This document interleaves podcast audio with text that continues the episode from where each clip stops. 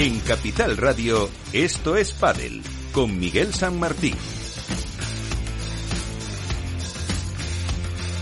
Y como siempre digo, con todo el equipo, sin el que no sería posible que estuviéramos aquí cada semana, bien a partir de las eh, diez y media de la noche en Capital Radio, en capitalradio.es, o luego en los podcasts donde nos eh, pueden escuchar eh, cuando quieran, que es una opción que eligen muchos de nuestros seguidores, con Juan da Cañadas en la parte técnica, también con el apoyo de Félix Franco. Vamos a estar durante algo más de una hora llevándoles todo lo que ha pasado y lo que va a pasar en el mundo del pádel con el el triunfo que vimos en eh, la prueba de La Rioja de Alejandra Salazar, que se hacía con su título 50, con Gemma Triay, y también eh, la victoria de eh, los dos jóvenes que han conseguido hacerse con su segundo título, Agustín Tapia y Arturo Coello, en un torneo de La Rioja que tiene también muchas cosas que hablar y hasta haremos también algún apunte del Iguan Padel con,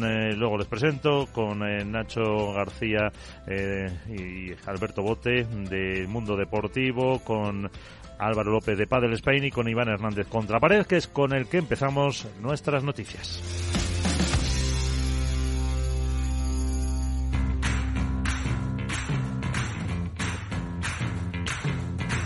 Así viene la actualidad con Contrapared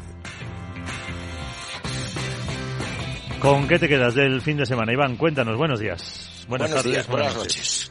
Bueno, yo con lo que me quedo obviamente es con el torneo de La Rioja, pero más con lo aspecto deportivo, que es eh, la explosión de Tino Libac y, y Leo Ausburger, una pareja de invitada por la Will Carey que se hizo hueco y que llegó hasta la final. Yo creo que son dos chavales que tienen un potencial extraordinario. Llama mucho la atención que en las previas de, de, estos torneos, por decirlo de alguna de Chile, Paraguay y, Buenos Aires no consiguieron plaza fija, pero bueno, gracias a una Will eh, creo que es la primera vez que una Will eh, llega a la final y creo que hay que quedarse hay que quedarse con ello que, que, son dos chavales que han llegado a la final y que bueno, yo creo que en la final les pudo un poco la presión, la velocidad de la bola de tape cuello fue realmente brutal y no pudieron hacer absolutamente nada. Respecto a La Rioja, pues comentar, como siempre, las desafortunadas declaraciones del promotor, que ya no nos gustará, ya lo, ya lo contaremos más adelante en la tertulia, la posible, vamos, la creación de una empresa ficticia por parte de Lisandro Borges para cobrar un dinero de subvención por parte de Lisandro Borges y un asociado por un contrato de 99 millones, por, por, un contrato de 99 años con La Rioja para promocionar el pádel. Me parece también algo a comentar. Eh, respecto a, a, otros a otros partidos, pues me gustaría destacar sobre todo eh, los chicos, vamos, eh, a ver, que lo tengo, que lo tengo aquí apuntado, partidos tan, tan bonitos, por ejemplo, a mí me encantó mucho el de Estupasú con Chingoto y Dineno, y que fueron a tres sets con un resultado realmente raro, ¿no? Un 6-0, 6-3, 6-3 por parte de Estupa y Dineno, que bueno, que estuvieron por la parte baja del cuadro, que fue la más potente al, al haberse caído eliminados Vela y Saño a, la primera de cambio, pero yo creo que el torneo de, de de La Rioja también nos tenemos que quedar con el récord absoluto de asistencia de público, 13.733 personas. Es algo que se buscaba dentro de la organización que se consiguió. Siempre es bueno que el pádel vaya creciendo y que se vayan batiendo ese tipo de récords de, de asistencia al público.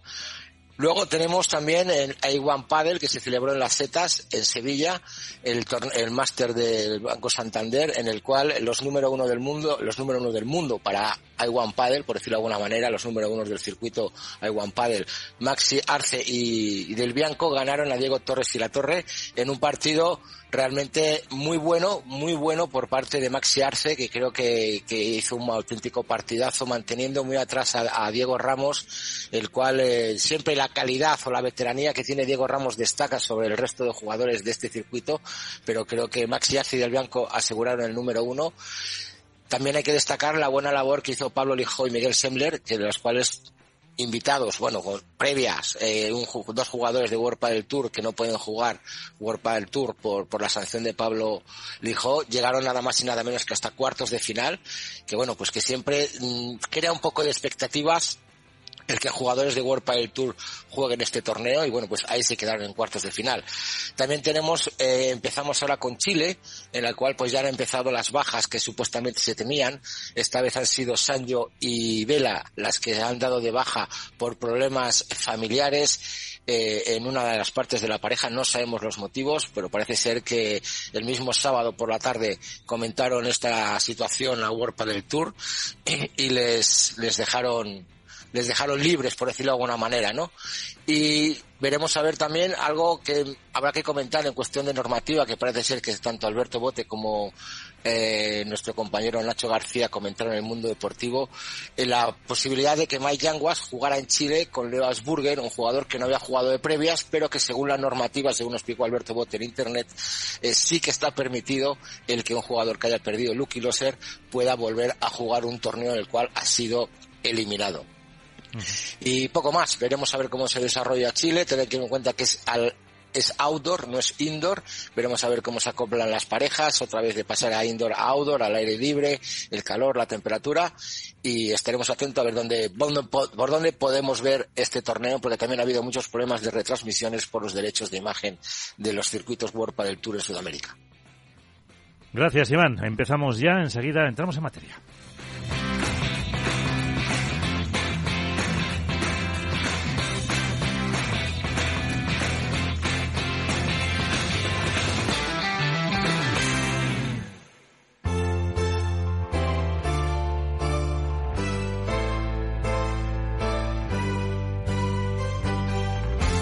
En Esto es Padel comienza el debate. Como anunciaba antes, tenemos con nosotros eh, a Nacho García, en Mundo Deportivo, Padelazo. ¿Qué tal, Nacho? Muy buenas. Hola, ¿qué tal? Muy buenas a todos. Alberto Bote, compañero también de Mundo Deportivo. Alberto, muy buenas. ¿Qué tal, compañeros? ¿Cómo estáis? Álvaro López, de Padel Spain. ¿Qué tal? Muy buenas a todos. Y hablábamos en esas noticias de Iván, de Iwan Padel en las setas en Sevilla, donde se imponían Franco Dalbianco y Maxi Arce. Y ahí está con nosotros el protagonista. Maxi, ¿qué tal? Eh, muy buenas, ¿cómo estás? Hola, buenas. Hola, saludo a todos. Eh, enhorabuena por el enhorabuena por el eh, triunfo. Eh, ganasteis al final en tres sets, como nos decía eh, Iván, y otro triunfo más, ¿no? De lo que estáis consiguiendo en A1 Padel. sí, a ver, primero que nada, la final ha sido muy dura, estuvimos muy cerca de perder. nuestros rivales, la verdad que jugaron, no, no solamente la final, hicieron un excelente torneo y la verdad la pusieron muy, muy dura. Y después, por otro lado, eh, volver a salir campeón creo que, que es algo muy lindo. Eh, viene, o sea, la continuidad de torneos, si bien hubo un parate para hacer la pretemporada, un poco de vacaciones, pero eh, veníamos, el año pasado terminamos ganando tres torneos seguidos y hubo uno ahora en el medio en Sudáfrica que no nos fue tan bien, pero volver a salir campeón rápido entre todos, la verdad, es de confianza eh, y ahora ya tenéis eh, la prueba de Francia, eh, pues esta misma semana, ¿no? Sí, exactamente. Jugamos el jueves, así que ahora mismo estamos por salir para allá, para Francia, así que eh, mucho festejo no hubo. Seguimos concentrados, entrenando y, descansando también para recuperar el físico. Álvaro. Hola, buenas Maxi, ¿qué tal? Buenas Álvaro. Bueno, lo primero, eh, felicitarte tanto a ti como a tu compañero eh, por el triunfo. Luego preguntarte, em, entiendo que este año, eh, por los resultados que, habéis ido teniendo en los, en los partidos, ha sido más duro que el año pasado. ¿Cómo valoráis el crecimiento vosotros desde, desde ese número uno, desde esa cima del ranking, del resto de parejas que en, en teoría y por lo que luego se ve también en la realidad, cada año lo pone más difícil? No, eh, eh, la verdad que está muy bueno y es un, gran desafío para nosotros que, empezar a jugar con jugadores que, han, han, hecho su carrera en el World Padel Tour y los mismos jugadores del, del A1 Padel que que obviamente entrenan eh, y se preparan cada vez mejor para para intentar eh, ganar torneos, eh, sacarnos el número uno. Entonces, día a día es un desafío muy lindo para nosotros porque eh, todo el tiempo nos, nos plantea la necesidad de mejorar. Uy, se ha perdido la, la comunicación. Maxi, ¿estás por ahí? Sí, hola, hola, hola. se cortaba, sí. Ah, bueno, no, digo que nos plantea un lindo reto día a día para buscar. Pues no, parece que se nos corta la. A nosotros. Eh, Maxi, se nos corta la comunicación, eh, entonces, eh, pues simplemente desearte que tengas mucha suerte, que sigáis, pues eso, con esos triunfos y, hablamos a, la vuelta. Bueno, bueno, perdón, perdón, la verdad que estamos sentados acá, así que les pido disculpas, pero bueno, muchísimas gracias. No te preocupes, nos acercamos así también a Iwan Padel. muchas gracias, Maxi. Feliz viaje. Gracias, que estén muy bien. Saludos a todos. Gracias. Estaba justo saliendo para, para la prueba francesa. Eh, bueno, eh, entramos ya en materia, si os parece, de lo que fue el torneo de la Rioja. Antes eh, de nada, titulares que os dejó la prueba. Alberto, que estás tú en camino también, a ver si no se nos corta como ha pasado con Maxi. ¿Qué te quedas? ¿Qué imagen eh, vamos, a ver, vamos a ver si hay suerte. Eh, a ver, la primera, la más evidente, es la irrupción eh, o el posicionamiento de, Tino Livac y de Leos Burger, que no son flor de un día, que ya habían dejado muestras de lo que eran capaces en Buenos Aires hace apenas unos meses, anteriormente en Mendoza, en Premier Padel, donde también se clasificaron por separado hasta segunda ronda, y, yo creo que son una gran noticia para el pádel, porque le aporta un aire fresco, porque es la primera vez, como decía Iván, que dos wildcard eh, consiguen llegar a una final de un torneo de categoría Open o Master, con lo cual eh, es una noticia muy positiva. Ya no tanto por el pádel, la pista les venía muy bien, de hecho parecía seleccionada, podríamos decir, exprofeso para ese perfil de jugadores, eh, pero sí el empaque, la capacidad que tenían para afrontar situaciones que no son normales a la edad de dos chicos de 17 y 18 años que hasta ahora apenas habían tenido experiencias en el profesionalismo.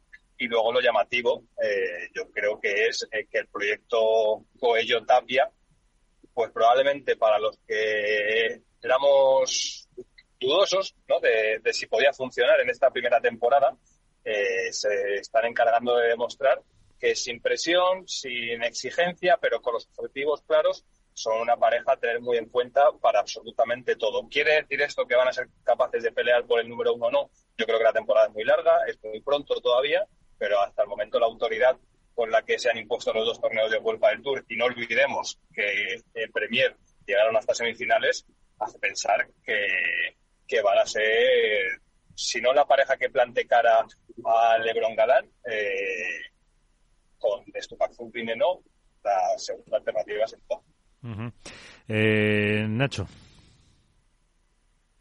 Bueno, yo, yo distinguiría dos, como foco del torneo, como noticia del torneo, dos, dos planos diferentes. Por un lado, el deportivo, que bueno, prácticamente lo ha resumido eh, Alberto.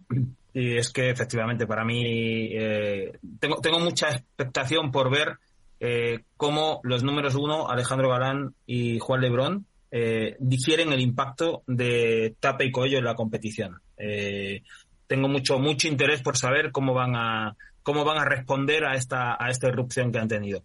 Y luego eh, en el aspecto deportivo eso evidentemente lo de Livac y, y Osburger también está clarísimo. Pero en el aspecto extradeportivo también hemos tenido noticia y creo que digamos que no empieza con buen pie el año después de la situación eh, calamitosa que hemos vivido en, La Rioja a propósito de las insólitas declaraciones del promotor del torneo acusando a los jugadores de orquestar un boicot, de inventar selecciones eh, para no estar allí. Eh, es, insólito que un promotor de una competición lo haga, lo haga así, de esa manera pública, sin pruebas. Hay una normativa, si, si eso se ha producido, hay eh, un reglamento para establecer sanciones, pero no se puede eh, salir ante los medios de comunicación a lanzar ese tipo de acusaciones sin pruebas de ningún tipo.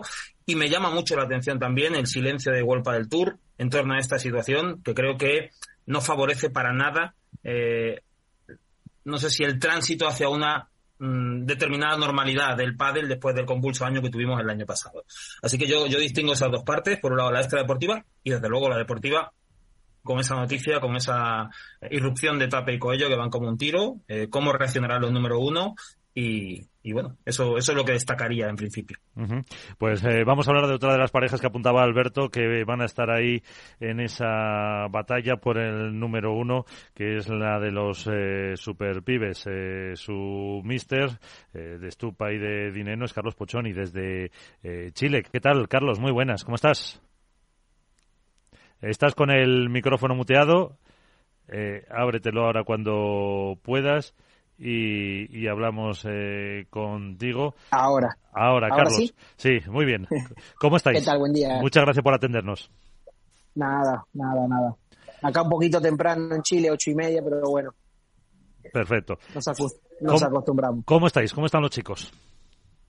Bien, la verdad que muy bien, un balance bastante positivo de los tres torneos que jugamos hasta ahora, la verdad que contento, no, no tenemos eh, quejas y cosas para, para mejorar, ¿no? Porque el nivel que está viendo es muy alto y siempre va a haber cositas para, para mejorar.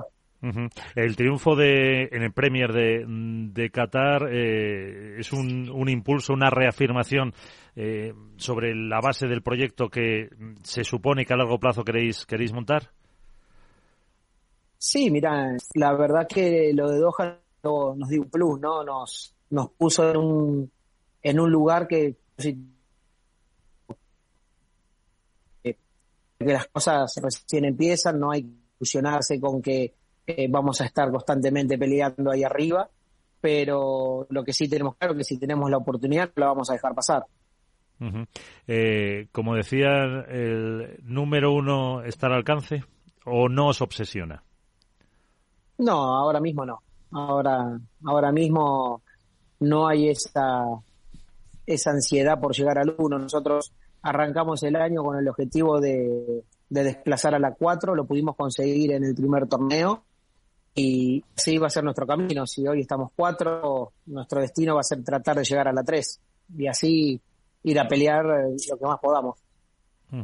Y la última por mi parte, era que, te pregunten ellos, que son los que más saben, em, ¿cómo va a ser o cómo es eh, vuestro juego para eh, porque a lo mejor con la pareja Tapia Coello eh, tienen más eh, similitudes desde mi punto de vista a lo mejor con Lebron y Galán vosotros tenéis que proponer otra cosa diferente cómo lo planteáis sí nosotros no tenemos ni la altura ni, ni la pegada que tienen ellos cuatro no son dos físicamente con, con una diferencia bastante amplia física no si si pones a los seis juntos y pones a Franco y a Martín en el medio de los cuatro eh, parecemos los hermanos menores. Pero esto es esto es pádel, eh, hay que jugar, eh, siempre hay una pista que te favorece, otra que no, otra que es posibilidad para todos y bueno, tendremos que ser un poquito más competitivos en las pistas como la Rioja, que la bola salía muchísimo, parecía una pista de patinaje, pero con las mismas reglas, entonces hay que competir, no no, no te podés eh, agarrar a decir, no, perdí porque la pista es rápida, pero también es rápida para uno. Eh, los rivales no tienen la culpa que tu juego no sea rápido, o sea que esto es así, no, no hay otra. Efectivamente. Bueno, pues ahí eh, ves a, los que están para preguntarte con Álvaro, con Iván, con Nacho, Alberto. Álvaro, ¿qué, bueno, lo, primero es saludar a, Carlos. Luego te quiero preguntar, has hablado, muy buenas, has hablado un poco de, esas eh, pistas que os favorecen y que no. Yo quiero saber realmente qué tipo de pistas os favorecen a vosotros. O sea, entiendo que pistas un poco más lentas por el tipo de juego, sobre todo de Martín. Y luego, eh, de cara ahora a Chile, eh, con este cambio de outdoor, indoor, etcétera, ¿Cómo ves las opciones por altura y todo que podéis tener dependiendo del tipo de pista que va a haber allí? Bueno, nosotros, mira, eh, siempre al aire libre creo que jugamos bien, porque somos eh, una pareja bastante dura de cabeza, somos una pareja que, enseguida nos adaptamos a la, a la, situación y yo creo que en aire libre hay que saber jugar, es otro padre, no tiene nada que ver con el que acabamos de ver en, en La Rioja ni en ningún otro lugar donde se juegue eh, en, en algún pabellón. Lo que sí eh, veo que acá también la bola sale un poquito, vamos a jugar con la Pro, no vamos a jugar con la Pro S, se juega con la Pro porque la S vuela. Y yo creo que va a tener mucho que ver un poquito el horario, ¿no? Depende del horario que te toque jugar, lo vas a sentir o no. Si bien la temperatura no es tan alta como en La Rioja, pero va a andar rondando los 30 grados. Entonces, mm, quieras o no, la, bola va a salir. Efectivamente. Eh, Iván. Hola Carlos, muy buenas, ¿cómo estás? ¿Qué tal Iván? ¿Qué tal en, en Valladolid? Sí, yo estoy muy ahí ¿En, la, ¿En, la, plaza? En, la, plaza, estoy, tengo el set montado en la plaza. Ya hay gente ahí, ¿eh? Sí, hay gente, ya gente esperando, ya hay gente esperando. A la gente esperando, Sí, claro. Eh, bueno, sobre todo, primero, felicitarte, está claro que es un buen inicio de, de temporada, un campeonato, semifinales, todo, pero yo me gustaría, ¿sabes cómo soy las a veces cuento algo en internet que parece que siempre levanta suspicacias. Me gustaría aclarar esta vez lo que te dije en internet que me contestaste. Yo dije que en la semifinal de Premier habíais ganado por agotamiento físico a Arturo y Agustín Tapia y tú me respondiste que, que era me dijiste exactamente es quitar mérito al trabajo realizado. Yo quería aclarar y luego te lo expliqué obviamente que, que, que tu trabajo es ese en, en, el banco, ¿no? El ver cómo está la pareja contraria, el ver el desgaste que estaba sufriendo Tapia en ese momento y el inclinar la balanza hacia el trabajo de Tapia porque es el que estaba más cansado, yo no creo que sea eh, quitar mérito al equipo, yo creo que al revés, tú eres una importante parte del equipo que vistes esa deficiencia o, ese bajón que a lo mejor tus chicos no lo vieron en el campo y decidiste inclinar el trabajo por ahí para llevarte al fin y al cabo la victoria que luego te llevó al título. Entonces me gustaría saber, aclarar esto contigo y sobre todo ahora eh, veis que la pista de ahora si quieres me respondes a lo que te he comentado. ¿Tú crees que eh, el ver la pista ahora de, Chile, que pueda ser a lo mejor con más calor, pero puede ser más lenta, os puede beneficiar a la hora del torneo de Chile? Mm, bueno, mira, lo primero, sabes que si tengo algo que decirte de verdad, te llamo por teléfono y te lo digo, sabes que, lo de las redes es, es, para, es para ponerte 50 y 50, así, así te entretienes un rato. Eh, Después con el tema de la pista, yo creo que esta pista va a ser rápida, no va a ser eh, como Doha, va a ser un poquito más rápida la pista porque trae, este es otro césped, eh, está con mucha más altura, yo creo que todo eso eh, la va a hacer un poquito más rápida, tiene más arena la pista, no es como, la, como lo que estamos acostumbrados, también la pista de La Rioja todos los días tenía un poquito más de arena, entonces mm, no te das cuenta, pero la bola cada vez era más difícil. Por ahí en la tele no se veía tanto, pero la bola salía disparada del cristal, pero disparada con una fuerza eh, impresionante. También que Arturo le pega fuertísimo, pero no tanto, no tanto. El, cristal pagaba muchísimo eso y se nota. Yo creo que acá va a ser rápida, pero un poquito menos que La Rioja, que te va a permitir jugar. Creo que va a haber horarios, ¿no? Como le decía recién, horarios que a la mañana va, va a salir mucho y al mediodía y ya bajando las 4 o 5 de la tarde pues empezará a estar mejor para jugar. Eh, Nacho. Hola Carlos, ¿qué tal? Eh, Nacho. Quería preguntarte, eh, cuando, cuando Estupa eh, el año pasado decidió romper con, con Alex Ruiz, explicó su decisión diciendo que iba en busca un poco como de su versión primaria, ¿no? De su, de su esencia, de buscar ese estilo de trabajo y definición que él tenía y tal. La impresión desde fuera es que Stupa, ese tránsito o viaje particular lo comenzó un poco a raíz de la separación de, eh, de Sancho, ¿no? El otro día en Qatar, Stupa aseguró que Martín le venía muy bien a su juego. ¿Esta de ahora es la versión esa que Stupa eh, persigue o, o, aún está en camino de, de encontrarla o recuperarla? Mira, para mí la, la, mejor versión que Franco siempre tuvo es cuando tiene un jugador de derecha como, como Martín, como Cristian Gutiérrez, como Mati Díaz, eh, que son jugadores que prácticamente juegan donde vos querés. Vos te vas para adelante y ellos te juegan los globos perfectos, tiran la bola donde la tienen que tirar, y eso es a, a lo que Franco apuntaba en ese momento, ¿no? Con Ale Ruiz en ese momento era todo al revés, él tenía que que preparar un poco el camino y Ale era el que se iba para adelante. Entonces, eh, eh, eso es lo que él pedía y esa es la esencia que él, que él tiene y ha jugado toda la vida. él siempre le ha ido bien con jugadores de ese estilo. No digo que con Ale Ruiz no le haya ido bien porque la verdad que hicimos una campaña impresionante, pero la identidad que él remarcaba era esa. Alberto. ¿Qué tal, Carlos? ¿Cómo estás? Eh, mi pregunta un poco eh, al hilo de lo que ha comentado Nacho y es en la rueda de prensa posterior al torneo de Doha, cuando ganan Franco y Martín, yo les pregunté especialmente a Franco eh, por la parte un poco más emocional. Y es que creo que todos percibimos a un Estupa más relajado, más contento, quizá más feliz. Entiendo que tiene mucho que ver también con la relación personal eh, con, con Dineno y si crees que ha llegado el momento de que Franco esté preparado para dar el salto a tener, entre comillas, su proyecto personal en la pista con el que optara al número uno, porque hay mucha gente que le señala o que le señalamos que está para pelear por el número uno. Sí, yo, mira, yo lo que veo en Franco que año a año va, madurando, año a año va, va mejorando cosas que tiene malas, ¿no? Todo el mundo tiene cosas malas, todo el mundo eh, hace cosas que no tendría que hacer y que tiene que cambiar y él yo creo que trabaja mucho sobre eso y trata de cambiarlo porque sabe que el llegar al número uno no es solo trabajar, no es solo ganar partidos, son muchas cosas. Pues yo creo que él año a año se va, va mejorando y creo que Martín eh, le está dando ese plus, ¿no? También le está demostrando que, él está en la misma línea, que está haciendo mucho sacrificio. Hemos hecho una pretemporada eh, muy larga, muy, muy intensa porque queríamos competir todo el año, ¿no? Porque eh, no es fácil el año que nos espera y queremos competir todo el año. No queremos eh, venir a un torneo y, no sentirnos competitivos. Nosotros queremos venir y competir. Y entonces yo creo que esa, esa fusión que tienen entre los dos es lo que le está dando esa, como esa madurez, ¿no? Y esa alegría que tienen. Eh, ¿Alguna cuestión más para, para Carlos?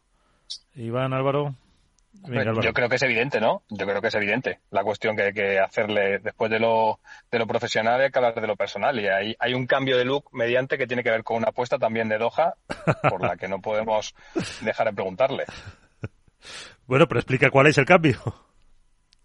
Bueno, de, si no me equivoco, eh, según Martín y Franco, Carlos no tenía tanta fe en ellos como para que fueran a ganar un torneo tan pronto y apostaron algo así o se jugaron el hecho de que se tuviera que, teñir el pelo, no sé si es rubio, dorado, platino, algo así, pero vamos, nosotros que estamos haciendo esta, esta, este programa con videollamada incluida, le vemos bastante cambiado, ¿no? Creo. Más joven.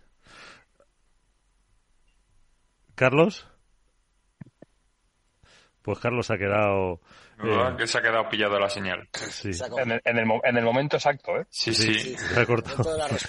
Bueno, eh, ahora, ahora se lo diremos si se vuelve a conectar. Creo que, Alberto, te tenemos que, que despedir, ¿no?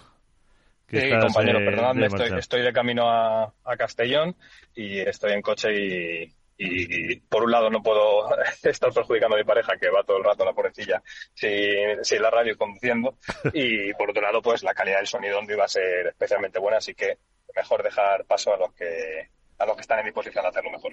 Bueno, y le decimos eh, paciencia a tu pareja. Pero, recuerdo. pero paciencia entiendo por mí, ¿no? No por la carretera. No, claro, claro. Exacto, siempre, siempre. Efectivamente. Mira, en eso, en eso hemos coincidido todos. Todos, ahí, no, ahí, no, hay fallo. abrazo bueno, a todos. Un abrazo. Eh, estamos intentando recuperar la comunicación con sí, Carlos. Ya por, por, la porra ni le pregunto a Alberto, está claro, ¿no? Sí, sí, sí. sí eh, ella, tiene asegurada los número uno por arriba y por abajo y de Eso es. Eh, Carlos, te hemos recuperado. Eh, te preguntaba Alberto, eh, creo que tienes el teléfono eh, muteado. Sí, te preguntaba Alberto, pues no sé si lo llegaste a escuchar eh, por la apuesta. No, y por, no, no, te preguntaba una pregunta importante trascendente y, de mucho, pues de mucho recorrido, que es como la apuesta que perdiste y tu cambio de look. Acá está. Eso es, eso es. lo que pasa que para los oyentes de la radio, los oyentes de la radio lo apuntaba Alberto, que es eh, eso, en platino rubio te, te teñiste. No me pude escapar. Luché, luché por escaparme, pero Ayer me agarró Franco y me llevó de la oreja a la peluquería. No, no, no hubo manera de escaparme. se te ve más joven, se te ve más joven. Sí, sí. Bueno, no pasa nada, no pasa nada, no pasa nada. A uno le crecerá el pelo, a mí, claro, a mí no me crecerá el pelo para poder hacerlo, a ti sí, lo, puedes cambiar. Bueno, a lo mejor es a lo mejor Franco conoce algún peluquero que hace milagros, pero bueno. Eh, Álvaro, Álvaro, ¿qué le querías preguntar a, Yo quería preguntarle a Carlos, bueno, esto no tiene nada que ver con realmente con con Franco y con Martín, pero bueno, tú Ni con el pelo tampoco, ¿no? No, con el pelo tampoco. ah, vale. Tú que eres un entrenador experimentado y que te, también has entrenado, eh, lógicamente, a chicas. Yo quiero preguntarte un poco por el, el pádel argentino. Eh, vemos constantemente, de hecho ahora lo hemos visto con Tino y con Leo, eh, que salen figuras en lo que es el apartado masculino, jugadores muy jóvenes, pero en chicas quizá hay un poco ese debe, las últimas digamos que serían Delphi, Claudia Jensen y, y, y Aranza si no me dejo ninguna chica por ahí más joven. Eh, un poco cómo ves tú ese crecimiento, esa falta realmente de crecimiento, lo que es el padre argentino a nivel femenino de cara a, la selección absoluta. Sí, mira, la verdad que sí que no, el pádel femenino no, no está creciendo lo que tendría que crecer o lo que o, a la par de lo que va creciendo el, el masculino. Es verdad que, que eso se ve, ¿no? La, Claudia Jensen, bueno, Claudia Jensen entrena, entrena con nosotros en la academia y es, está bien, tiene 17 años, todo, pero tampoco es como para considerarla una jugadora eh, de Argentina. Ella prácticamente nació en España, vive en España, solo ha estado dos años, creo, en, en Argentina. Entonces, yo creo que falta mucho trabajo. Yo creo que, eso es algo que, que, va a tener que empezar a mejorar, tanto las, las federaciones, las academias y todo, porque cuando vos ves un vídeo de las academias de Argentina y todo, solo ves varones, solo ves chicos. No hay, no hay chicas, el circuito creo que, está muy, muy bajo. Eh, yo creo que, en ese sentido eh, falta mucho trabajo todavía ahí. Ahora, por, ejemplo, con, con estos chicos que lo quiso Nox, que los becó, le puso una casa, eh, les dio una oportunidad, bueno, una oportunidad, ahí está la polémica, ¿no? Le dio varias oportunidades, pero bueno, esto es como todo, ¿no? Si vos la sabes aprovechar, eh, te va a ir bien, si no la aprovechaste o pues no pudiste, ¿no? Porque no es que uno cuando va y le dan un Wilcar no la quiere aprovechar, por ahí no, no le da. Estos chicos la verdad que lo han hecho perfecto y se lo han ganado y, ya está, y, han demostrado que se puede. Y yo creo que hoy el, el pádel necesita también, ¿no? Que, que más parejas de abajo, porque hay muchos chicos que juegan bien, muchos chicos de más abajo que juegan muy bien, muy bien. Yo creo que eh, también necesitan esa, esa oportunidad, ¿no? Porque es la única manera de que esto empiece a crecer. Si siempre somos los mismos 24 que estamos en el cuadro, creo que, al final el pádel siempre competimos con los mismos. Yo creo que hay parejas de más abajo que, pueden competir tranquilamente, que pueden estar en, cuadro y que pueden dar muchas sorpresas. Efectivamente. Eh, ¿Alguna última para...? Yo una eh, última para Carlos. Ya sabemos que Carlos es un hombre de sin pelos en la lengua que dice lo que siente y lo que le sale en cada momento. No me venga con tontería, ¿eh? Que, todavía no desayuné, ¿eh? No, no, no, no te preocupes. No quería saber tu opinión en el aspecto extradeportivo de las declaraciones del promotor de Lisandro Borges sobre las bajas producidas en, en La Rioja y las declaraciones en contra de los número uno. Mira, yo te voy a dar mi opinión de la situación, ¿no? De, las declaraciones, porque al final cada uno es libre de declarar lo que quiera y, de, y, es, y es preso de sus palabras, ¿no? Si vos decís algo, después lo, tendrás que aguantar. Yo creo que, que para mi punto de vista, yo creo que no hay que darle tanta, tanta importancia que no venga la pareja número uno. Y te soy sincero, si yo estuviese en el lugar, si Franco fuese el número uno, y tuviese 15.000 puntos de ventaja como tiene sobre el sobre la pareja número 2, también entendería que si no quiere venir porque está un poco cansado, no pasa nada. Y no, y no, y no por eso eh, ni quiere ni quiere eh, mentir por no venir, ni quiere, yo creo que, está en su derecho y creo que tenemos que llegar a un punto en que el jugador tenga esa libertad. Claro, es que eso es lo que, se, eso es lo que se quiere tender, ¿no? Eso es lo que se quiere, claro. Por eso quería escuchar a Carlos, porque sé que Carlos lo va a decir sinceramente. Y, Vela, Vela Sancho ya no tienen que demostrar nada, lo que tienen que buscar es que cuando jueguen, jueguen con, con, calidad. Que tengan un juego de calidad, no venir a jugar eh, reventados y no poder moverse. Ellos tienen que, cuando, cuando crean que están para competir, competir y cuando no crean, no hacerlo, porque si no, después de ahí vienen las lesiones, eh, te vas fastidiado, de mal humor, y con lo de Ale y Juanito, yo creo lo mismo. Yo creo que ellos tienen esa, tienen que tener esa libertad. Yo no vi nunca a Nova Djokovic competir eh, todos los torneos. Correcto. Al, al, final esto es así. Esto y yo y esto es lo que te digo, ¿no? Si mañana no te van cuatro parejas, pues van a ser cuatro parejas nuevas que no se ven. Es lo que tú dices, ¿no? que pueden llegar gente nueva y que le das, Exacto, que le das que le das lugar a parejas nuevas. Le vas a estar dando un espacio a, a, a los que están más abajo, que viajan a todos los torneos y, y pierden en segunda ronda o en la entrada. Yo creo que con esto le vas a dar. Vos fíjate, acá creo que no vinieron cinco parejas. Agarrar cinco parejas de la previa, imagínate si hubiesen venido. Les hubiese servido porque sumaban puntos, la gente los ve. claro. Creo, yo creo que eso eh, tiene que estar mejor eh, regulado. Yo creo que el jugador tiene que tener ese. Obviamente tendrás que jugar, no sé, 20 torneos al año, puntuable. Que si querés jugar 12, jugás 12, porque el, el, que va a perder los puntos sos vos, pero si va a haber 26 y vos podés y, y tenés que puntuar sobre 20, yo creo que eso es lo mejor y que el jugador después vea si quiere ir, no quiere ir, si quiere tratar de hacer un, mejor resultado que, alguno de esos 20. Yo creo que el jugador ahí eh, tiene que tener más libertad porque nosotros no podemos estar eh, viajando 12 horas para cada lado como si nada. El jugador necesita descansar, el jugador tiene familia, el jugador tiene novia, mujeres, hijos. ¿Y tú también? No podemos estar, es muy bonito. Sí, pero es muy bonito eh, el venir acá. Sí, pero yo no te hablo solo del jugador. Vos pensás que detrás del jugador están los entrenadores. Por eso, por eso. En, la organización están eh, los directores deportivos, la gente que monta, la gente que desmonta, la gente de las entradas, eh, todo el equipo que viaja al circuito también eso es no es solo una matanza para el jugador, es una matanza para todos. Entonces yo creo que, eso va a tener que cambiar. Y sobre las declaraciones de Lisandro, yo entiendo que para un organizador es, lo peor que te puede pasar que no vengan los número uno, porque son los que eh, meten taquilla, encima Vela vino y parió en octavos. Pero bueno, yo creo que, el organizador también tiene que estar contento porque el torneo salió excelente. Tuvo récord de asistencia. Estuvo impresionante, lugar impresionante. Eh, y yo creo que, salió bien el torneo. Hubo, mira, hubo sorpresas, hubo unas semifinales buenas. Eh, en chicas también los partidos estuvo muy bueno, que era la primera vez que venía el pádel femenino argentino. Yo creo que el torneo estuvo muy bien.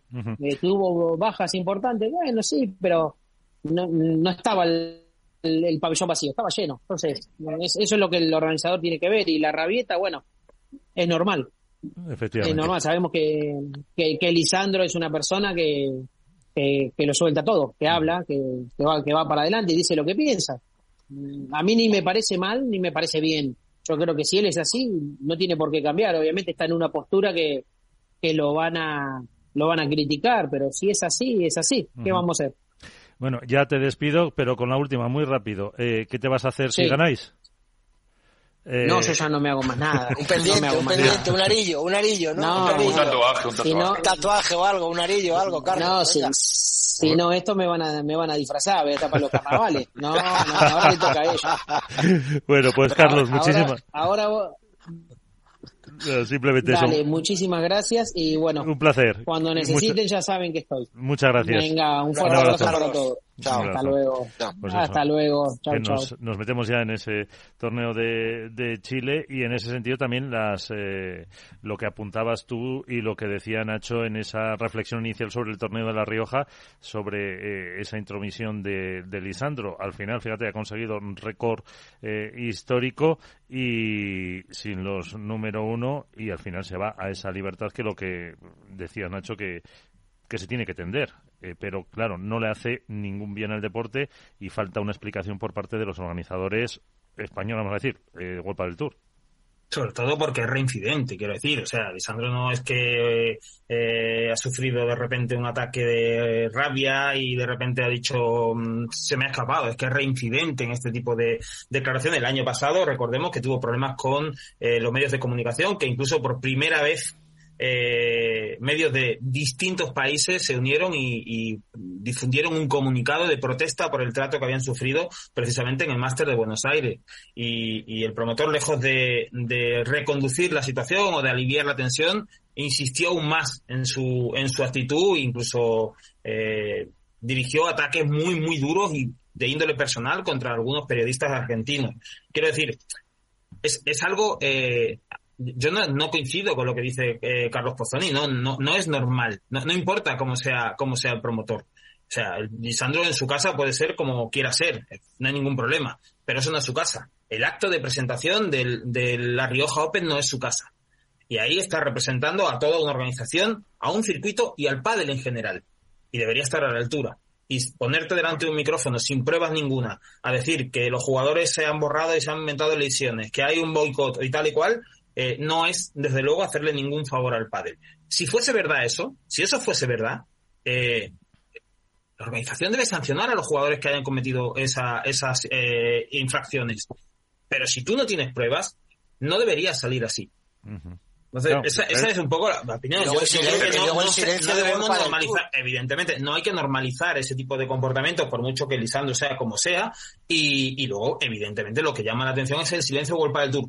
Esta vez y también las veces anteriores. Yo creo que le dejan a los, caballos, Nacho. Yo creo que le dejan que diga lo que quiera y que él solo se está cayendo con su equipo, porque a lo mejor saben que si se llega a un acuerdo QSI World del Tour, este señor no va a tener cabida en este en este. Pero ojo, ojo, Iván, eh, recordemos que la Asociación de Jugadores, eh, en el comunicado que, que emite a propósito de las declaraciones de Alessandro Borges, le pide expresamente, además de una rectificación, le pide a World del Tour que rescinda cualquier tipo de vínculo contractual que tiene con este empresario. o sea, no estamos hablando de que, oye, pide perdón y ya está.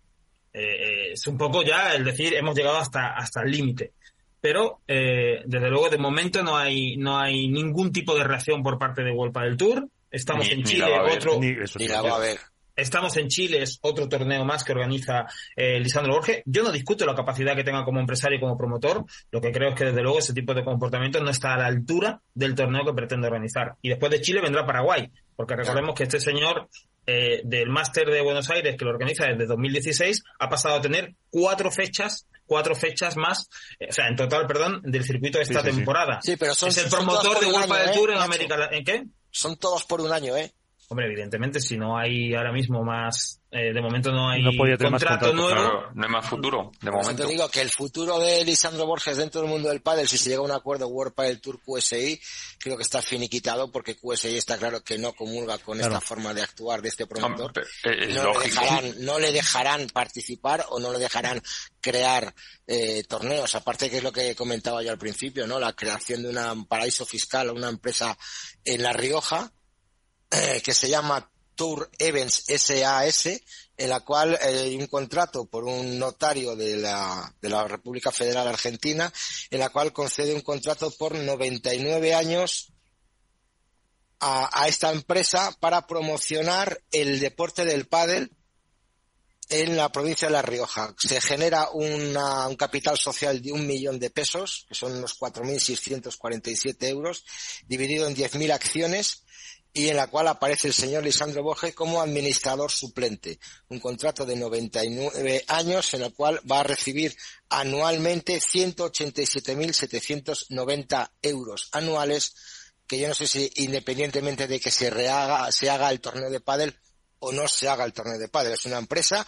que se puede dedicar a la organización y desarrollo y explotación de eventos, publicidad, merchandising, comunicaciones, espectáculos editoriales y gráficas en cualquier soporte, culturales y educativas, desarrollo de tecnologías, transporte, inmobiliarias, etcétera, y que le da plena capacidad de derecho para realizar cualquier acto jurídico en el país o en el extranjero. Yo tengo el boletín oficial de La Rioja, tengo la factura en la cual eh, bueno, ya os pasaré a vosotros, en la cual se aparece un primer pago que esta empresa se generó el 1 de enero del 2020 y el mismo 20 de enero, perdón, el 1 de enero del 2023 y el mismo 20 de enero del 2023 el gobierno de La Rioja le factura 39.930.000 pesos, que son 187.790 eh, euros, a, a estos dos señores al socio mayoritario y a Alessandro, y Alessandro Borges.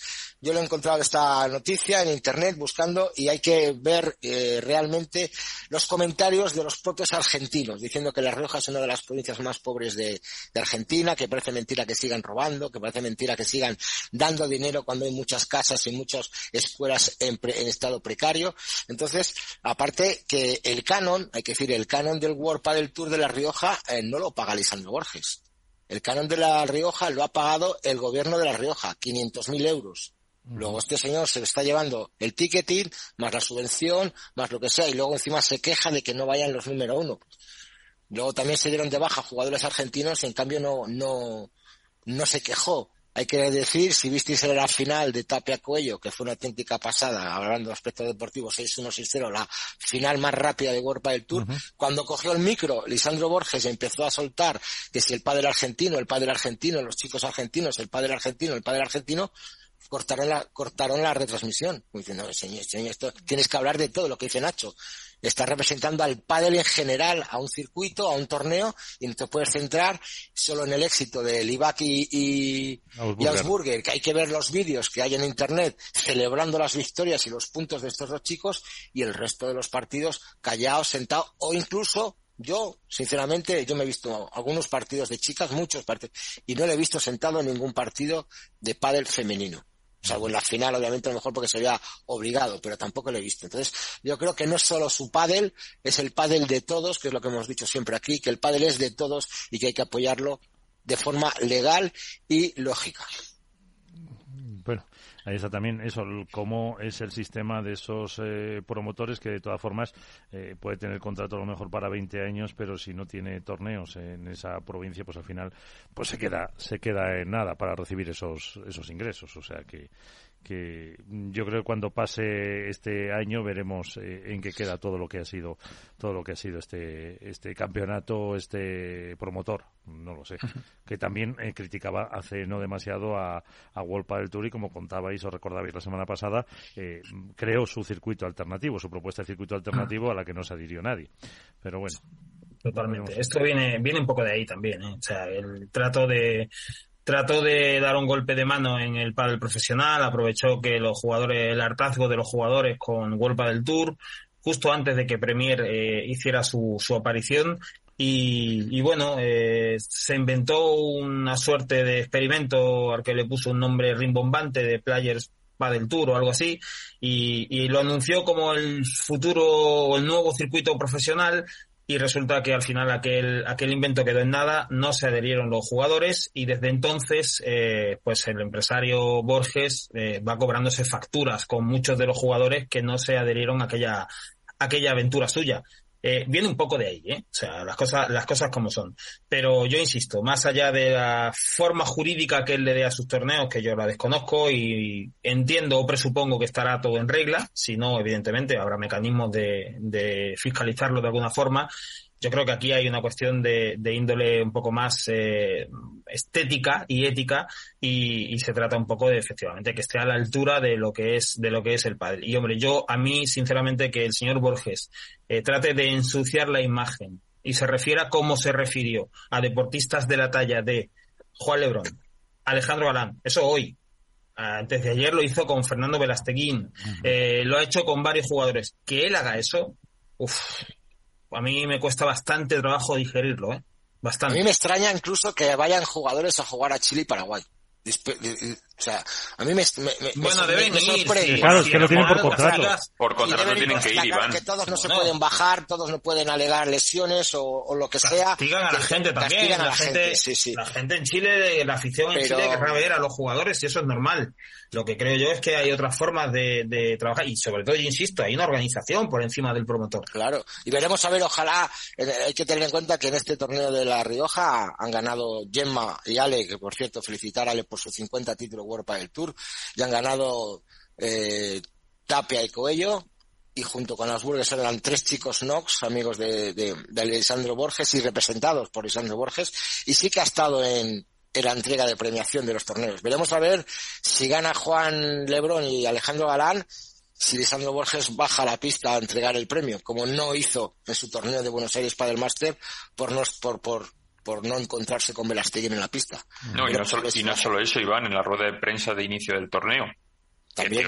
lo ideal eh, hasta cierto punto sería que estuviesen los número uno en esa rueda de prensa de presentación. Claro. Veremos si está Ale Galán se sienta en la misma mesa que el Lisandro Borges. Bueno, pero si tú te fijas, Álvaro, si tú haces una, una un, repaso a las eh, instantáneas que hay de esas de esos actos de presentación del Máster de Buenos Aires de los últimos años, vas a ver los del principio 2016, 2017 y los de ahora.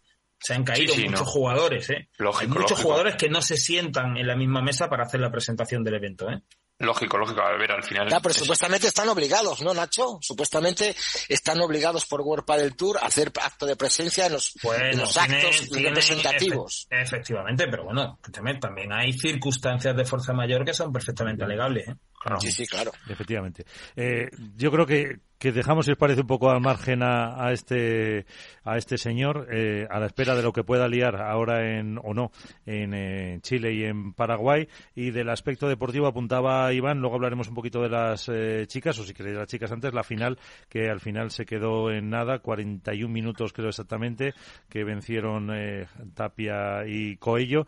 Y ¿Qué sensación nos ha dejado la, no la final, sino en general el torneo masculino y otra vez con Paquito y el gato que no, que no, que no van?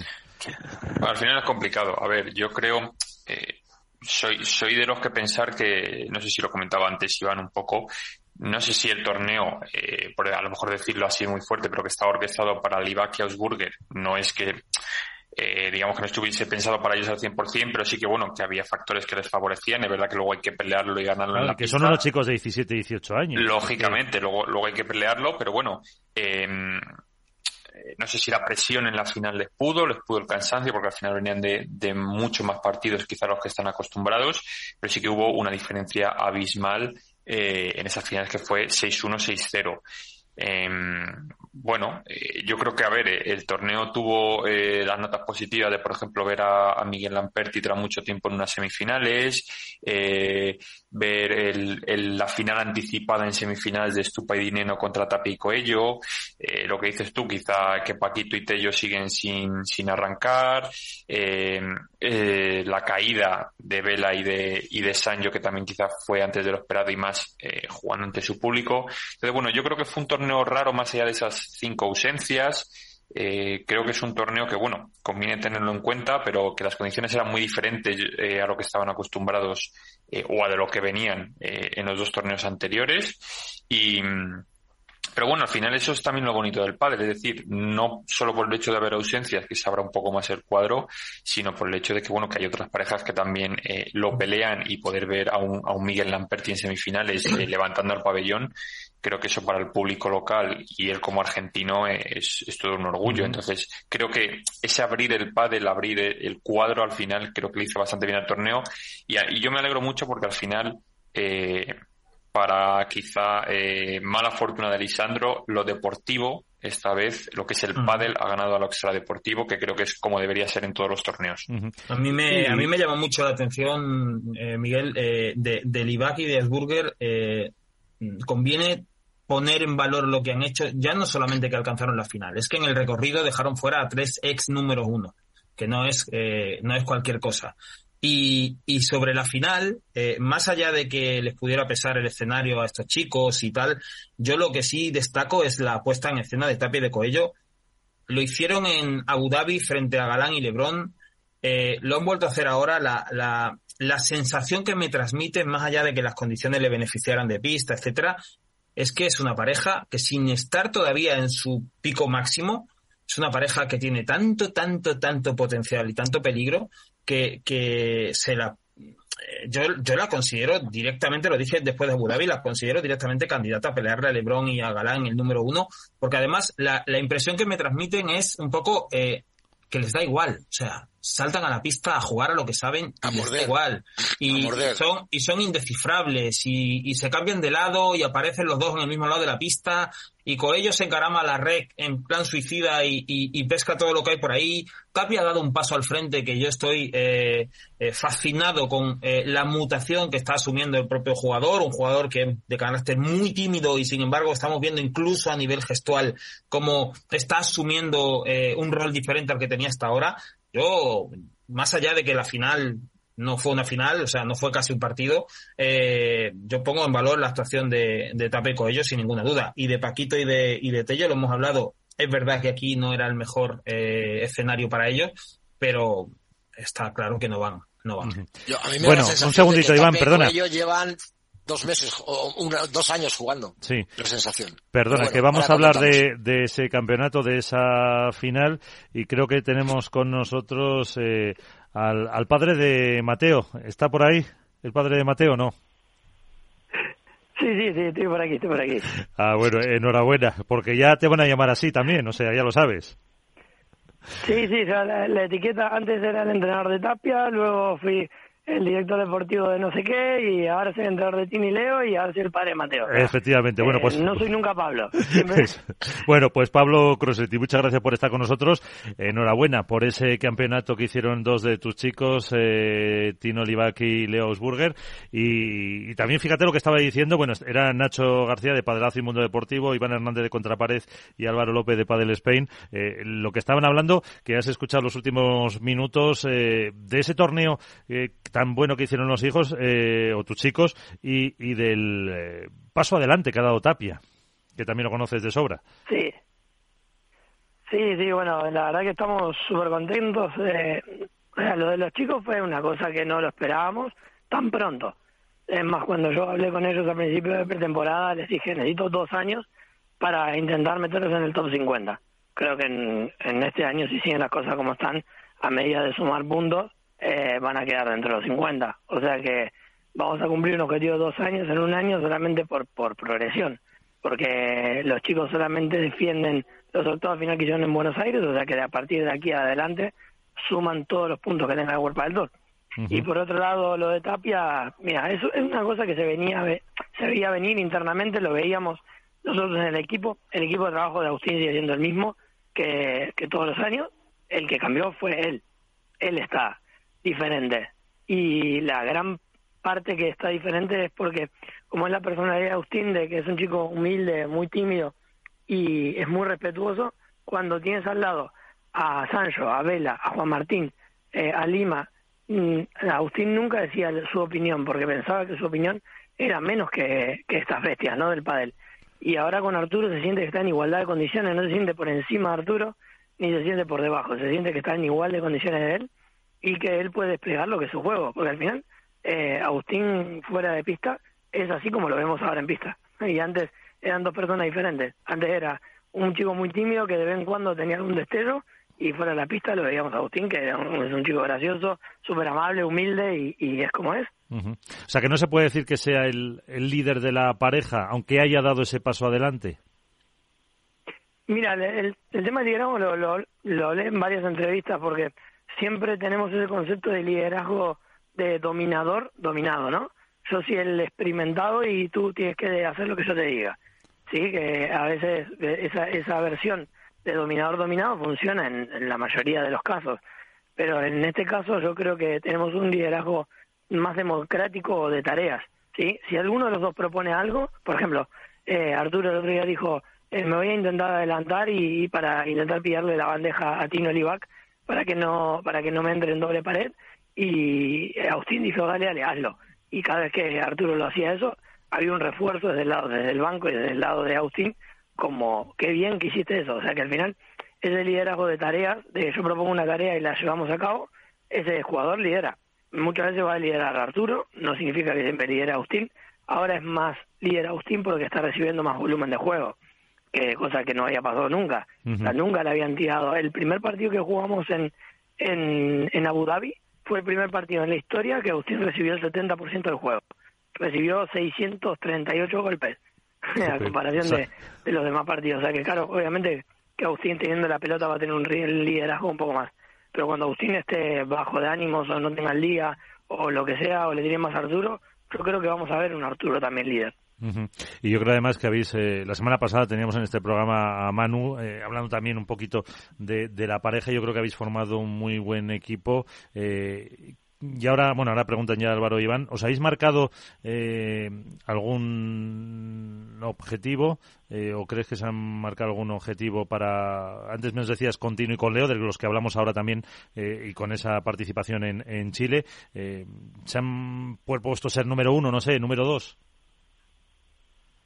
Mira, con, con Agu y Arturo teníamos una idea de a dos años eh, intentar pelear el número uno. Nosotros no decimos ser número uno, nosotros decimos intentar ser número uno, estar ahí, porque muchas veces pasan cosas que hacen que no termines número uno del ranking. eh, por ejemplo, cambios en la forma de, de contar los puntos de, del daño o alguna lesión. Hay años que han quedado parejas número uno solamente por la lesión de otra gente. O sea que se tienen que dar muchas casualidades, aparte del nivel de juego, como para que uno quede número uno. Eh, entonces nosotros nos gusta más la palabra intentar. Somos una pareja que sí que quiere intentar ser el número uno, pero de aquí a dos años. O sea, si ahora Dinero Estupa quieren decir que quieren ser los número uno, perfecto, nos quitan presión a nosotros. Si Lebron Galán quieren decir que queremos volver a ser el número uno, perfecto, nos quitan presión. O sea que al final nosotros vamos como, como en esa posición cómoda de, de, bueno, vamos a intentarlo. Y tenemos dos años para intentar conseguirlo.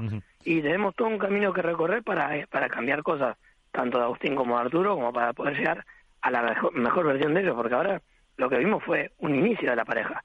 Todavía no vimos ningún partido que hayan tenido que ganar jugando mal. Tampoco vimos condiciones de pista tan diferentes, vimos solamente tres condiciones de pista. Hay que ver a lo largo del año. Tampoco vimos cómo se comportan a medida que pasen 20 torneos, porque no es lo mismo jugar con la ilusión de tres torneos que jugar con la ilusión de 20. O sea que, como digo, hay muchas cosas, pero bueno, pero la, el intento de número uno está pero no este año, era la idea era a partir de dos años. Pues que sepas que hace pues eh, poco más de media horita ha estado aquí también con nosotros eh, Carlos Pochonilla, dice lo mismo, eh, que tampoco quieren ellos ahora mismo el número uno, o sea que, estáis un poco un poco igual. Eh, Álvaro, de, de Padel Spain. Hola, buenas Pablo. Bueno, lo primero, enhorabuena eh, por todo el paquete, por los resultados de la pista y por, y por tu paternidad, así que desde aquí mis felicitaciones. Eh, yo, quería preguntarte un poco, eh, no sé cómo lo ves tú, eh, siendo del equipo de, Leo y Tino. Eh, lo primero, si las condiciones de pista se adaptaron al tipo de juego que tenéis vosotros y, y, lo que os favoreció también el hecho de obtener ese buen resultado, eso por un lado. Y luego, ¿Dónde crees que estuvo? Entiendo que más allá del cansancio de que a lo mejor no están acostumbrados a tantos partidos seguidos, pero la diferencia esa de, rendimiento o de la diferencia que hubo en el marcador en la, en la final, que es verdad que como dices tú, Agustín y Arturo son, son dos monstruos, pero también habíais vencido a parejas muy, muy duras antes. Bueno, muchísimas gracias. La verdad que eh, eh, esta semana es, completa, ¿no? De felicidad de padre y de, y de torneo.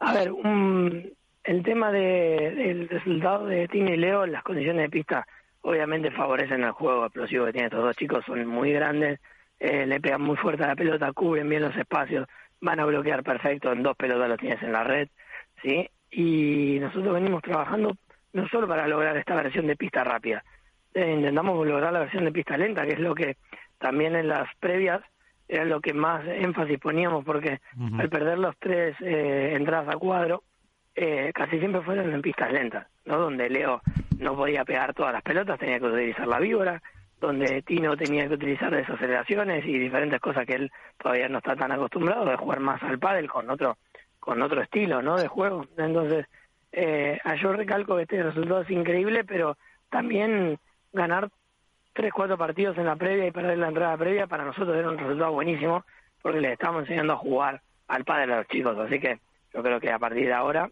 eh, bueno, se verá, ¿no? Porque queremos sumarle muchas, muchas herramientas a los chicos. Hola Pablo, soy Iván de Contrapared. Buenas noches. ¿Qué tal Iván? ¿Cómo estamos? Bien, bueno, felicidades por, por Mateo, lo primero, antes que, que por los, tus chicos, la paternidad y espero que, que sé que estuviste viendo la final con Mateo al lado durmiendo porque lo supe que estabas justo al ladito. Eh, yo quería hacerte dos preguntas. Una respecto a tus chicos, a Livac y a Osburger. Es, ¿Crees que con este resultado se han podido meter muchísima presión para, para los siguientes torneos? Y la segunda pregunta es respecto a, Tapia y Coello. De los cuatro partidos que jugaron, eh, ¿con qué partido te quedas? ¿Con el resultado? Porque al fin y al cabo solo recibieron 18 juegos en contra en cuatro partidos. ¿Con qué, con qué partido te quedas? ¿Con el de cuartos de final contra Momo y, y Alexandro y, Ruiz, que fueron 6-2, 6-1? ¿Contra las semifinales contra Stupa y Dineno 6-4, 6-3? ¿O con la final contra Livac 6-1, 6-0? Bueno, eh, primero que nada, creo que me quedo con el partido de Alex Ruiz y Momo, porque fue un partido casi perfecto, casi perfecto. Te hablo de que teníamos tanto peligro, sea, Agustín y Arturo respetan tanto a todos los rivales que los salen a machacar para que no, no dejarlos meter una versión buena de ellos. Entonces, eh, me quedo con ese partido, con respecto a los otros, ¿no? Porque al final eh, eh, yo, yo creo que ahí se vio un poco la máquina, ¿no? Eh, esta que le dicen la como la, la naranja mecánica, se vio en ese partido. El de Stupa y no fue bueno, pero fue un punto menos que el de que el de Alex Ruiz y este. Y bueno, en el partido de la final, que tampoco no le contesté a, a Álvaro, eh, Agustín y Arturo jugaron excelente ese partido, ¿vale? Excelente porque a nivel táctico se nota una maduración que han jugado perfecto, ¿sí? Tini y Leo no tuvieron ninguna posibilidad de entrada. Primero porque querían jugarle con velocidad, la pareja que más rápido juega, que creo que Lebron, Alan, Arturo y Agus son las dos parejas que más rápido juegan, y Tini y Leo quisieron jugar a esa velocidad. O sea que no hubo un cambio de ritmo con respecto de la velocidad de juego. Si vemos el partido, la mayoría de los retos fueron por abajo fuerte, no hubo resto de globo, no hubo una chiquita, no hubo esa desaceleración que necesitaba el partido, entonces Agustín y Arturo estaban muy cómodos. Segundo, que los globos de Agustín fueron bajos y no fueron altos para no permitir la pegada de ninguno de los dos, cosa que ninguno otro, ningún otro partido lo había hecho. Eh, cuando le quería jugar a Leo, Agustín le jugaba el globo sin problema porque le jugaba el globo bajo y por eso Leo no tuvo tanto acierto, acierto en, la, en el tema del smash. Encima, de principio del partido le jugó ese globo y le quitó confianza de entrada, entonces Leo ya no pudo pegar y hacer ese juego eh, vertiginoso. Lo tercero, yo creo que eh, desde el resto de Agustín y Arturo se logró volea de revés alta, eh, pelota fuerte al cuerpo, pelota fuerte a la volea de derecha de Leo y de Tino para que no puedan apretar, eh, se logró resto de chiquita, que desde el resto ya se proponía algo. Entonces, los chicos nunca podían llegar a, hacer un saque y primer volea firme porque no sabían cómo venía la pelota. Y por último, creo que la final, lo que le faltó mucho a los chicos fue hacer una pausa en el tiempo de juego. No hubo ningún ningún momento donde se haya hecho un 20 segundos para sacar. Eso, eso lo comenté yo, Pablo. que no sé si era estrategia vuestra de, de Coello, de Tapia, que era terminar el punto y rápidamente botaba dos veces la pelota a Arturo, dos veces la pelota a Tapia y sacaban. No daban tiempo a, a, que eh, Tino y, y, Leo pensaran eh, en cómo reaccionar. Y esa era otra de las mis preguntas. ¿Hablaste con, tú como director deportivo de la escuela Nox y que diriges a los cuatro jugadores, ¿hablaste con alguno de ellos antes de la final? Sí, sí, hablé con, hablé con los, hablé con los cuatro en realidad.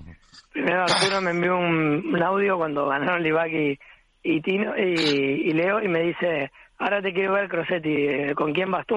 Y con con nosotros. ¿eh? ¿Y la respuesta cuál era? Lo primero que me dijo. La respuesta dijo, miren, por tema personal, digo, me encantaría que los chicos den un partidazo. Por tema económico, la verdad que me, conviene muchísimo que ganen Arturo y Agustín porque me llevo un porcentaje, le digo. Así que tengo que hacer un buen partido y después con los chicos, bueno, con Agustín también, que la verdad que estaba súper orgulloso de los chicos, porque Agustín los ve como sus hermanos menores a, a los chavales. Y, estaba ahí y dice, estoy súper contento de ellos y tal. Y aparte porque yo tenía miedo, porque era un torneo muy especial para Agustín, con toda su familia, es el torneo más cerca que se ha jugado eh, de su casa en, en la historia y tenía, no sé si 500 personas que conocía, ¿eh? así que iba con la familia que eran ya 50. Entonces estaba muy nervioso. El, año pasado en el Premier de Mendoza le pasó lo mismo, mucha familia fue, se metió mucha presión y jugó uno de los peores partidos del año. Entonces eh, yo tenía mucho miedo de cómo afrontaba Agustín el tema de que los chicos lo respetasen y que sean amigos y el tema de la familia y la presión.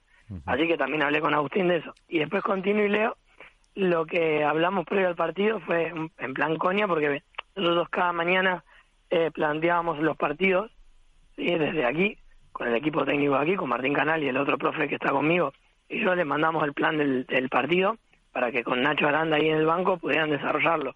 O sea, planteamos el partido desde aquí y ellos intentaban llevarlo a cabo desde ahí, con alguna indicación ya de propia de ellos y de, y de Nacho. Y Nacho llegó muy bien la parte anímica y la parte estratégica, digamos, estaba muy muy como ajedrez puesta de nuestra, ¿no?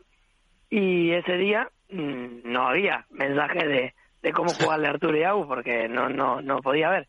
Entonces les mandé en plan irónico, le digo, bueno chicos, eh, a partir eh, mañana tienen que tirarle el globo, empiecen con el globo de resto a Arturo, si puede ser corto mejor, le digo, eh, jueguenle para volea derecha a Agustín, eh, que, que no la está apretando nada y, y bueno, y bueno, y así en coña, y se, se partían el culo, pero por otro lado, fue como ellos ver decir, hostia, vamos a enfrentarnos a esta, esta pareja que tiene estas armas y tenemos que estar preparados para este partido. Yo lo dije en planning eh, broma, pero para que ellos también vieran que, que iban a enfrentarse a, a, a una pareja que, que tiene armas para hacerle puntos por dos lados. Claro.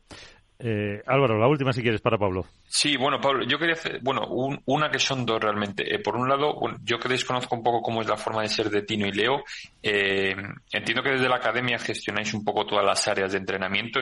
A mí me gustaría saber cómo ves tú esta exposición mediática que han tenido, cómo la llevan ellos, cómo la trabajáis con ellos y, si crees que les va a hacer bien o, por el contrario puede ser contraproducente también por la juventud que tiene ellos. Y luego, por otro lado, quería preguntarte, en relación a una pregunta que le he hecho antes a, a Carlos Pochoni eh, sobre el pádel femenino eh, de Argentina. Eh, creo que en la academia, si no me equivoco, sois todos, son todos chicos.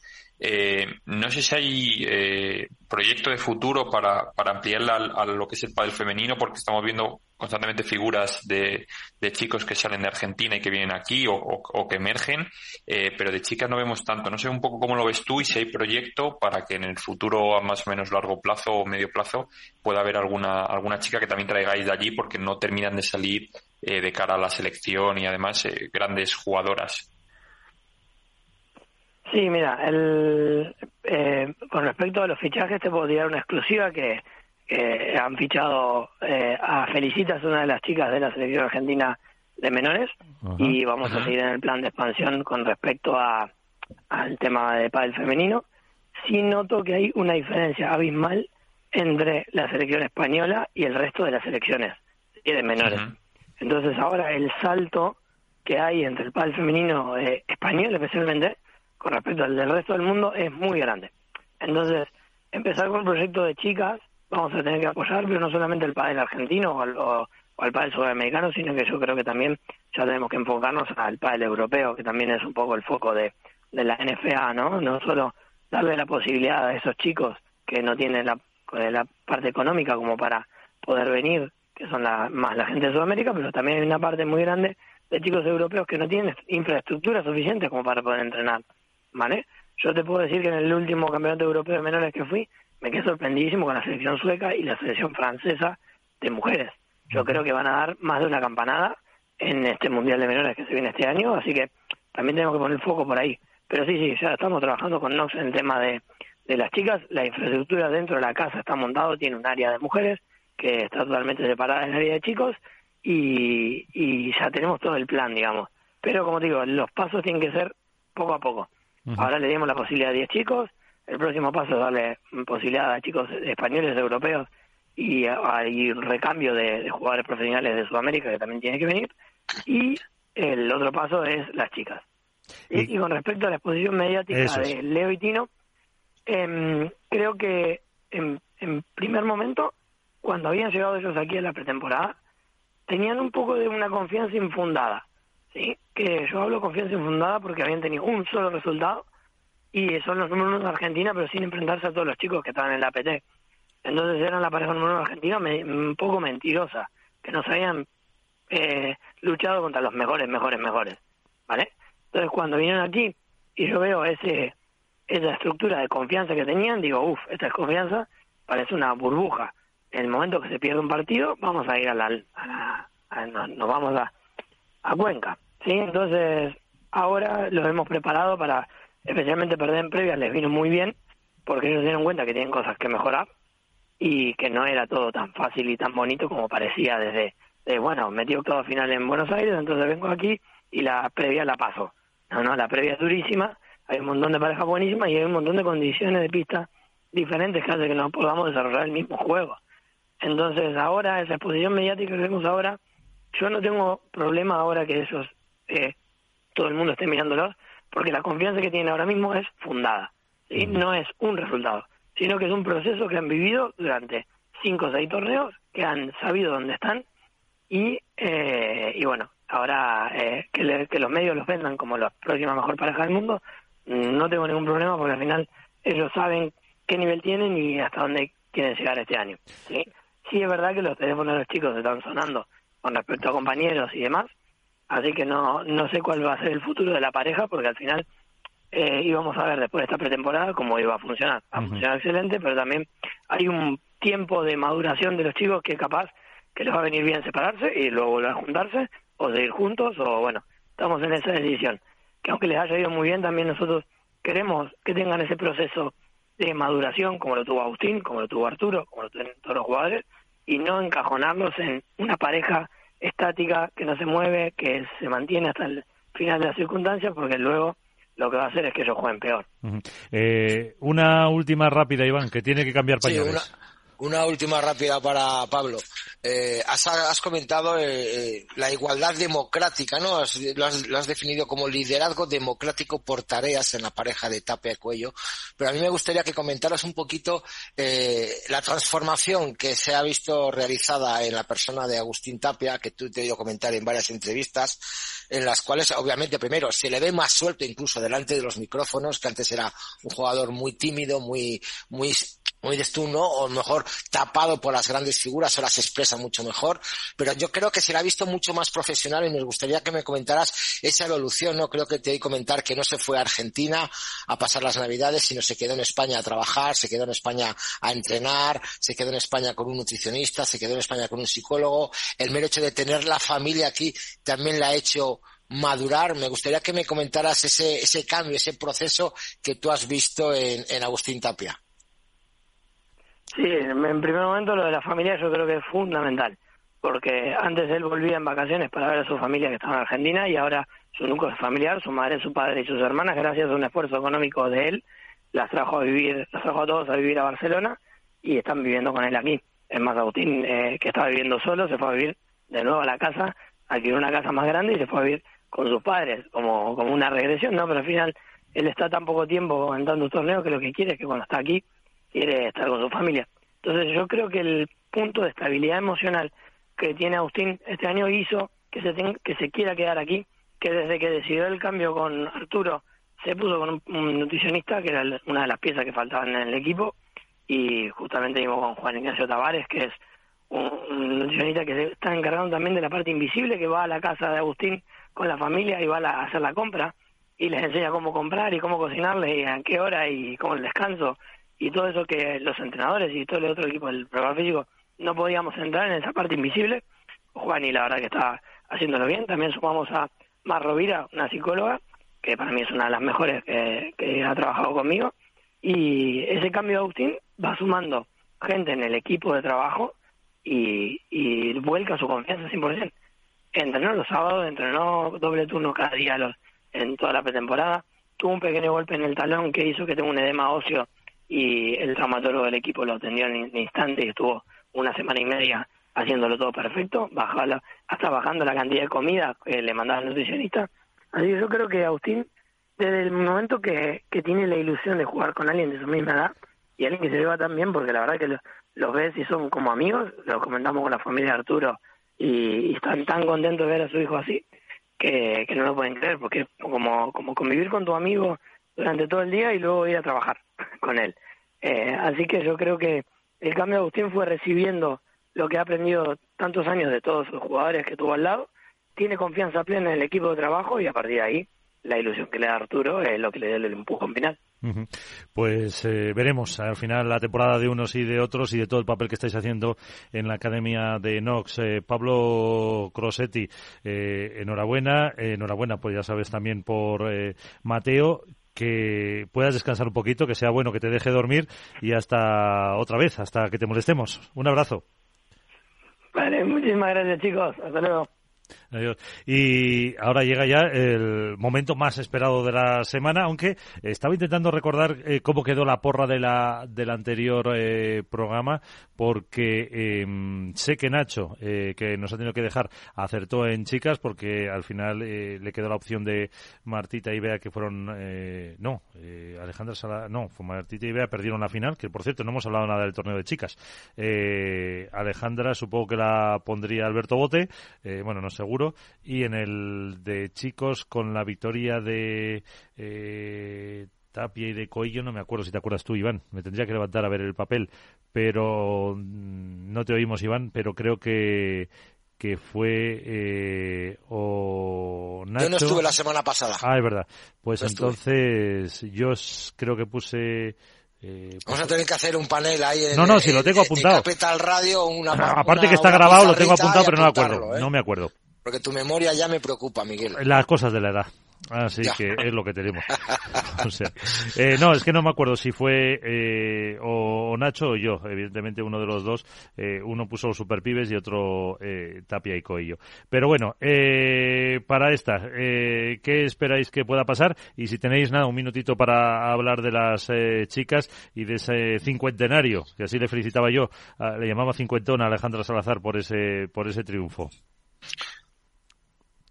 Bueno, yo de las chicas, a ver, eh, mm, decir que me sorprendió eh, el hecho de que no estuviesen en la final las dos parejas favoritas, que es lo que veíamos viendo desde hacía mucho tiempo. Creo que han sido, eh, si no me equivoco, pues 11 finales. 11 finales, sí, 11 finales seguidas. Seguidas, eh, una racha que, que, perdurará yo creo en el tiempo porque va a ser complicado eh, superarla, pero bueno, yo creo que a ver, al final eh, la propia exigencia de la competición, decíamos que este año eh, Martita y Bea tenían que dar ese salto más allá del top 3, digamos al top 2 y medio para acercarse lo máximo posible y acortar la distancia con las dos eh, primeras parejas del ranking.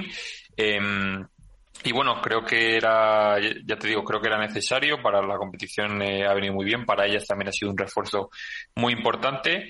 Y, y, bueno, yo creo que el torneo femenino ha estado bastante disputado. La final eh, fue lógicamente mucho más intensa que la, que la masculina. Y yo creo que sí hay una cosa que me sorprende, que lo mismo Iván eh, me sabe contestar, o tú Miguel, porque mm, no me cuadra mucho, a lo mejor no sé por qué. Eh, veo en el torneo de Chile a Alejandra y y a Yema como pareja número, como cabeza de serie número uno, pero realmente tanto en la Race 2023 con el ranking aparecen como pareja número 2. Entonces sí, no sé el sorteo fue se realizó antes de, del torneo de Abu Dhabi y del torneo de Chile. Ah, claro, como fueron las previas antes y todo eso. Fueron las previas casi a primeros de febrero. Vale, vale, Entonces ahí se tomaron los puntos con los que se terminó en 2022. Vale, vale, pues duda solventada. Yo me imagino que ya a lo mejor para Chile digo, para Paraguay a lo mejor sí que se hace una reestructuración mm. de los puntos sumados en estos dos o tres torneos, y el, porque ten en cuenta que el cuadro de Paraguay todavía no ha salido. Ah, a lo mejor ahí ya, a lo mejor ahí ya se actualiza la, el cuadro. Yo, mira, voy a decir mm, rápidamente, mm, me alegré muchísimo, me alegré muchísimo, hay que decirlo, de la actuación de Martita Ortega y de, y de Bea González, sobre todo de Martita, que le vi una evolución espectacular. Si ya es una mujer defensiva, yo creo que se puso la capa de Capitán América, por decirlo de alguna manera, que defendió absolutamente todo, todo, todo en el partido contra Ari Sánchez y Paula José María, que creo que ahí eh, el masterclass que hizo Marta Ortega de defensa y, y a González, que pese a como siempre diremos, y ser la niña de los ojos de Nacho, es una jovencísima, solo 19, 20 años, la agresividad que está subiendo yo creo que es no sé si, si la comparación es, es, es buena, ¿no? Pero es como una Gemma Triay punto 2.0, eh, aguerrida, con bandeja, con, con remate, con víbora, que cubre muchísimo la red y que yo creo que este año puede ser clara alternativa al 1 y al 2. Y sinceramente yo creo que le viene bien al padre femenino que ella... Hombre, claro, Miguel, que, que no lleguen siempre los mismos, siempre, vamos a estar siempre entre Bea, Marta, Ari y Paula, junto a lo mejor, pues no sé, Yaguno Iglesias que llegaron a la final, con Yaguno que todavía un poquito verde a la derecha, eh, veremos a ver hasta dónde llegan Aranza y, Lucía Sainz, eh, Riera y Cardo pues están ahí, ahí, pero cuando parece que cuando se encuentran con una pareja top, parece que se las cae la pala hacia el suelo y no, no consiguen levantarla. Bueno, veremos a ver, o sea, veremos a ver cómo evolucionan. Y respecto a la, voy a decir mi porra, yo voy a ¿Has visto Álvaro cómo se ha adelantado para decir la primera, no? por la sí, sí, sí, yo me voy a meter rápida. Mira, voy a apostar por Bea y Marta en outdoor, en chicas, sí. y, y en chicos me voy a ir a, y esta vez fíjate, para que veáis que no soy, que no voy a ir con mi, que es muy fácil, ¿no? Ir con, con mi chico, con Arturo Cuello. Me gustó mucho, pese a, al mal partido que hicieron, eh, en, cuartos de final, a Momo y Alex Ruiz Bueno, esa es típica, esa es típica de, de, Álvaro. De Álvaro, ya, ya, pero es que estos del Atleti y del Barça, pues, o del Pucela, somos sufridores, eh, nos contagiamos. Bueno, nobles de Negreira. A ver, eh, Álvaro. Dale, tú, dale tú, Miguel. bueno, pues yo voy a decir a los superpibes que creo que pueden pues eh, reivindicarse también aquí un poco. Y en chicas yo voy a decir Ari y Paula que también tienen que conseguir eh, el triunfo. Así que tienes opciones bueno, pues puedes hacer, puedes hacer un bote. ¿eh? no, no, no, no, porque los de bote solo están reservados ya. Ah, bueno, bueno. los números Ale Galán y, y Gemma ¿Cuál, ¿Cuál ha dicho? que Nacho se ha ido sin dejar la, la, porra. ¿Cuál ha dicho Iván en chicos? Que no me, que eh, Momo y. Momo y Alex. Vaya, hombre, ya me lo has pisado. Si es que no puede ser, de verdad. Tienes a Paquito pues y a Tello. Tienes a. Y a, Paquito, a, Tello. Vamos, vamos a apostar fuerte esta vez. A ver. Vamos a apostar por Janguas y Leo Augsburger. Arrea en chicos. Y en chicas eh, vamos a ir con las gemelas. Bueno, ahí están. Bueno, pues ya está. Eso, sí, sí. Bueno, si visteis lo que pasó en la Super, en la Bonoloto de la semana pasada, no sé si lo visteis, que salió dos veces los mismos números en dos sorteos diferentes, cosa que no ha pasado en la historia y con probabilidades también puede ganar Álvaro. O sea que sí ha pasado eso. Señores, eh, un placer. Muchas gracias. Hasta la próxima. Adiós. La semana que viene.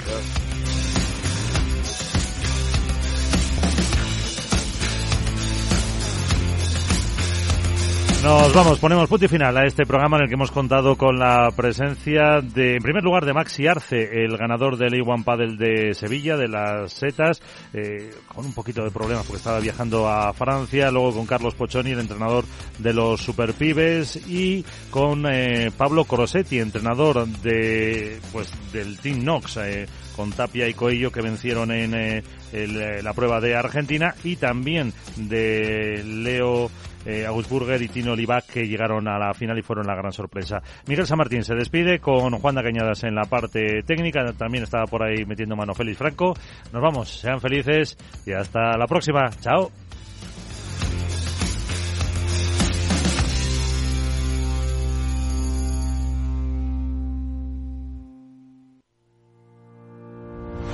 Los miércoles a la una de la tarde en Capital Radio, Gestión del Talento. El escaparate de la formación para el empleo. Expertos formadores, agentes sociales y representantes de la Administración se dan cita en este espacio para impulsar el valor de la formación y el talento. Un espacio de Fundae, la Fundación Estatal de Formación para el Empleo, dirigido por José Joaquín Flechoso.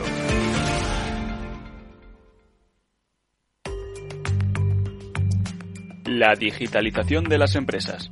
Silvia Leal. Eran las palabras de Albert Einstein. Si tuviera 60 minutos para resolver un problema, dedicaría 55 minutos a analizarlo y 5 a buscar una solución. Por ello, me gustaría seguir su ejemplo, dado que no seré yo quien se atreva a llevar la contraria a un genio. Dicho esto, ¿cuál es nuestro problema? El problema es que estábamos en un momento de prosperidad. Estábamos en un momento de prosperidad económica global al que se había sumado también nuestro país con un crecimiento del PIB el último año del 2%, con unas tasas de desempleo cada vez menores, una cifra que en enero estaba por debajo del 14%, dato que en 2013 alcanzó el 26% en nuestro país. Mucha prosperidad. Y decía Stephen Hawking, el famoso físico teórico británico, que si entiendes cómo funciona el universo, en cierto modo lo controlas. Y nosotros teníamos la sensación de controlar el mundo, Sentíamos que lo controlábamos, que controlábamos el rumbo de nuestra vida, de la economía, del empleo. Sentíamos que lo controlábamos y a menudo que lo teníamos completamente dominado. Y nos hemos dado cuenta de que esa sensación no era real y que de repente con el COVID-19 nos enfrentamos a un cambio de paradigma. Por todo ello, es fundamental que todos entendamos la importancia que tiene la tecnología para salir de esta y que empecemos todos a considerarla como una prioridad estratégica porque es la herramienta que nos puede aportar el crecimiento y la competitividad que ahora mismo necesitamos.